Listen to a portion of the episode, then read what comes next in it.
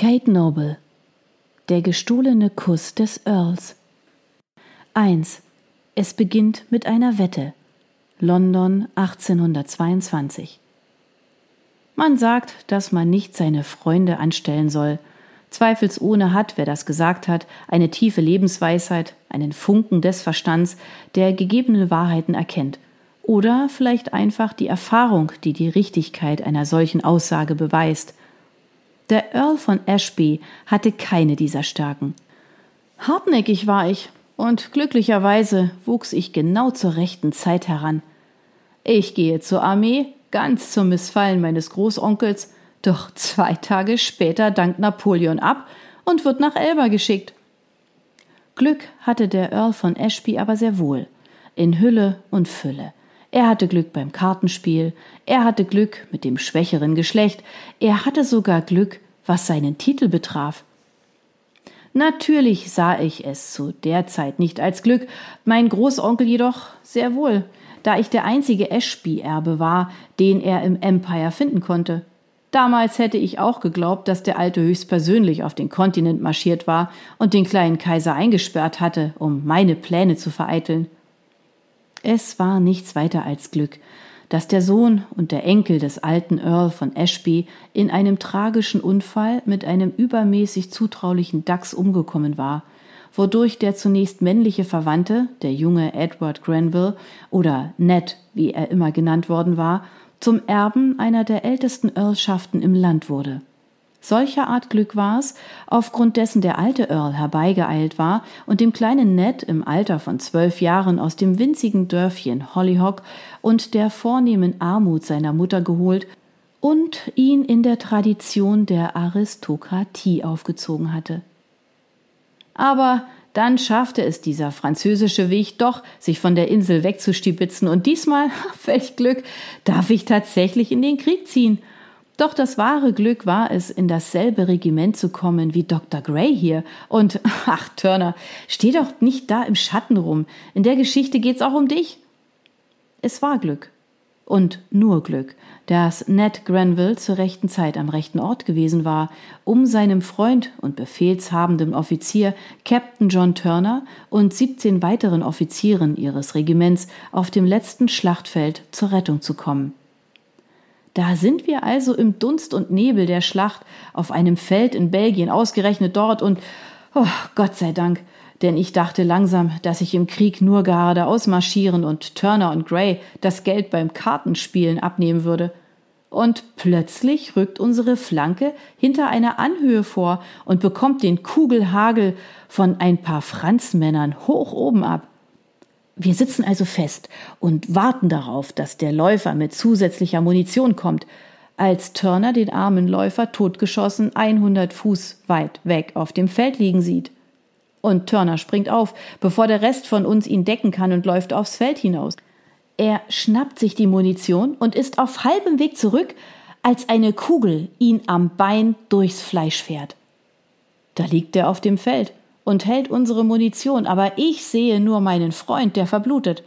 Also bin ich natürlich der Depp, der nach ihm ins Gefecht läuft. Seine Taten an dem Tag brachten ihm die Belobigung der Krone für seinen Heldenmut ein.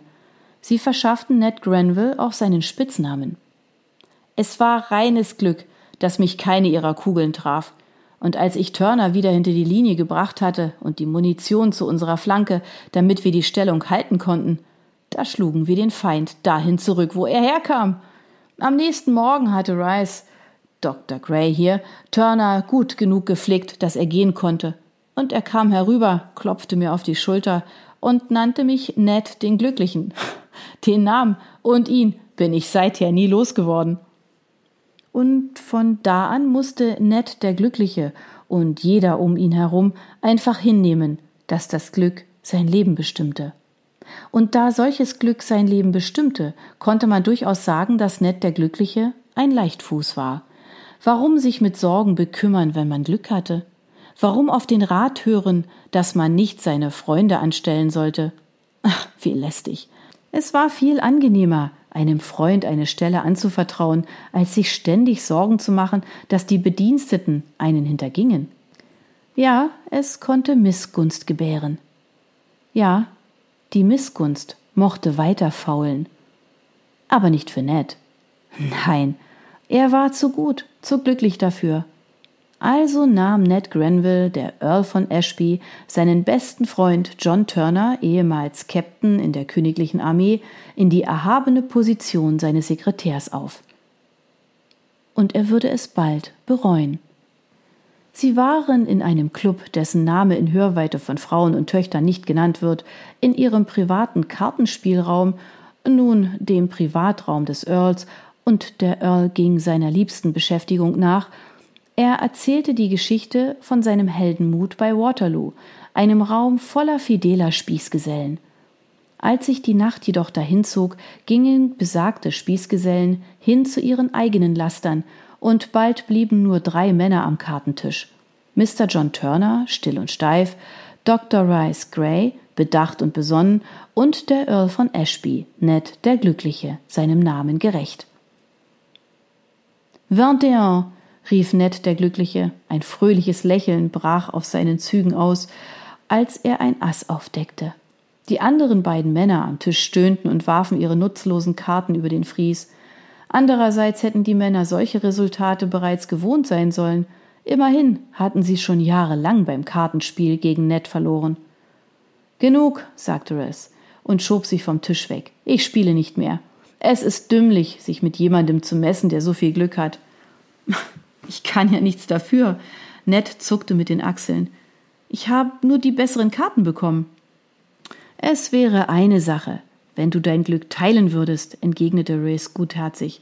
Aber du warst schon immer der letzte Mann am Tisch, selbst als wir im Lager um ein Stückchen getrocknetes Rindfleisch spielten.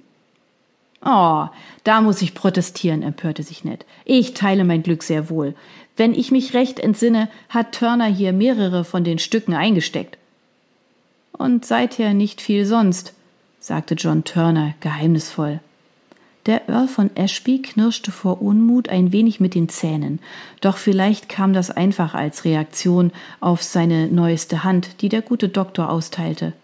Außerdem, Ned wandte sich stattdessen an Riss, warst du so damit beschäftigt, dich um die Verwundeten zu kümmern, dass du wohl nur wenig von den Spielen mitbekommen hast. Selbst heute Nacht weigerst du dich, um viel mehr als getrocknetes Rind zu spielen. Als Mann der Wissenschaft sehe ich wenig Sinn in Glücksspielen. Ich habe ihren Fortgang lange Zeit beobachtet, und der einzige bleibende Schluss, zu dem ich gekommen bin, ist, dass ich Geld verliere, entgegnete Riss mit gutem Humor. Wenig Sinn? rief Ned und lachte dabei. Der Sinn liegt in der Aufregung. Du gehst mit deinen Beobachtungen und deinem kleinen Laboratorium in Greenwich durchs Leben und nie aufs Ganze. Was ist denn daran der Sinn? Er sah hinüber zu Turner, dem der Ernst im Gesicht stand. Was meinst du, Turner? John Turner sah von seiner Hand auf. Er schien einen Moment über die Aussage nachzudenken, dann Ja, manchmal wird das Leben durch einen hohen Einsatz besser, aber man muss auf den rechten Augenblick warten. Ja, Turner gibt mir recht. Eine Seltenheit heutzutage, das kann ich dir versichern, sagte Ned und wandte sich wieder seiner Hand zu. Ehrlich, du bist in letzter Zeit ein solcher Spaßverderber, Turner, dass ich sogar meinte, du würdest heute Nacht zu Hause bleiben und deine geliebten Papiere wälzen. In der einen Nacht, da Riss einmal in London ist. Wenn du dich entschieden hättest, in irgendeinen anderen Club zu gehen, hätte ich das müssen, meinte Turner mit sanfter Rüge in der Stimme. Du kennst die Wirklichkeit so gut wie ich, und ich befürchte, dass man Spaßverderber sein muss, wenn man Sekretär ist und nicht die Stille, die über den Raum kam, wurde nur von dem Aufdecken der Karten unterbrochen, bis Riss mit den Augen auf seiner Hand auf seine abgelenkte Art fragte Und nicht was, Turner? Ein dunkler Blickwechsel geschah zwischen dem Earl und seinem Angestellten. Und kein gemachter Mann, sprach Turner zu Ende. Der Earl rollte sichtbar mit den Augen. Wovon redest du denn? fragte Riss nach. Als Arzt war er unaufhörlich neugierig, wenn auch wunderbar ahnungslos, was die Spannung anging, die sich in dem dunklen, verrauchten Raum aufbaute. Er redet von seiner Mühle, antwortete der Earl an seiner Stadt und stimmte einen lockeren, zwanglosen Tonfall an, der an einem Mann vom Stand des Earls seltsam wirken mochte. Doch so war es bei Ashby einfach. Im Umgang mit diesen beiden Männern war die Mauer schon lange abgebaut. Das hatte er zumindest geglaubt.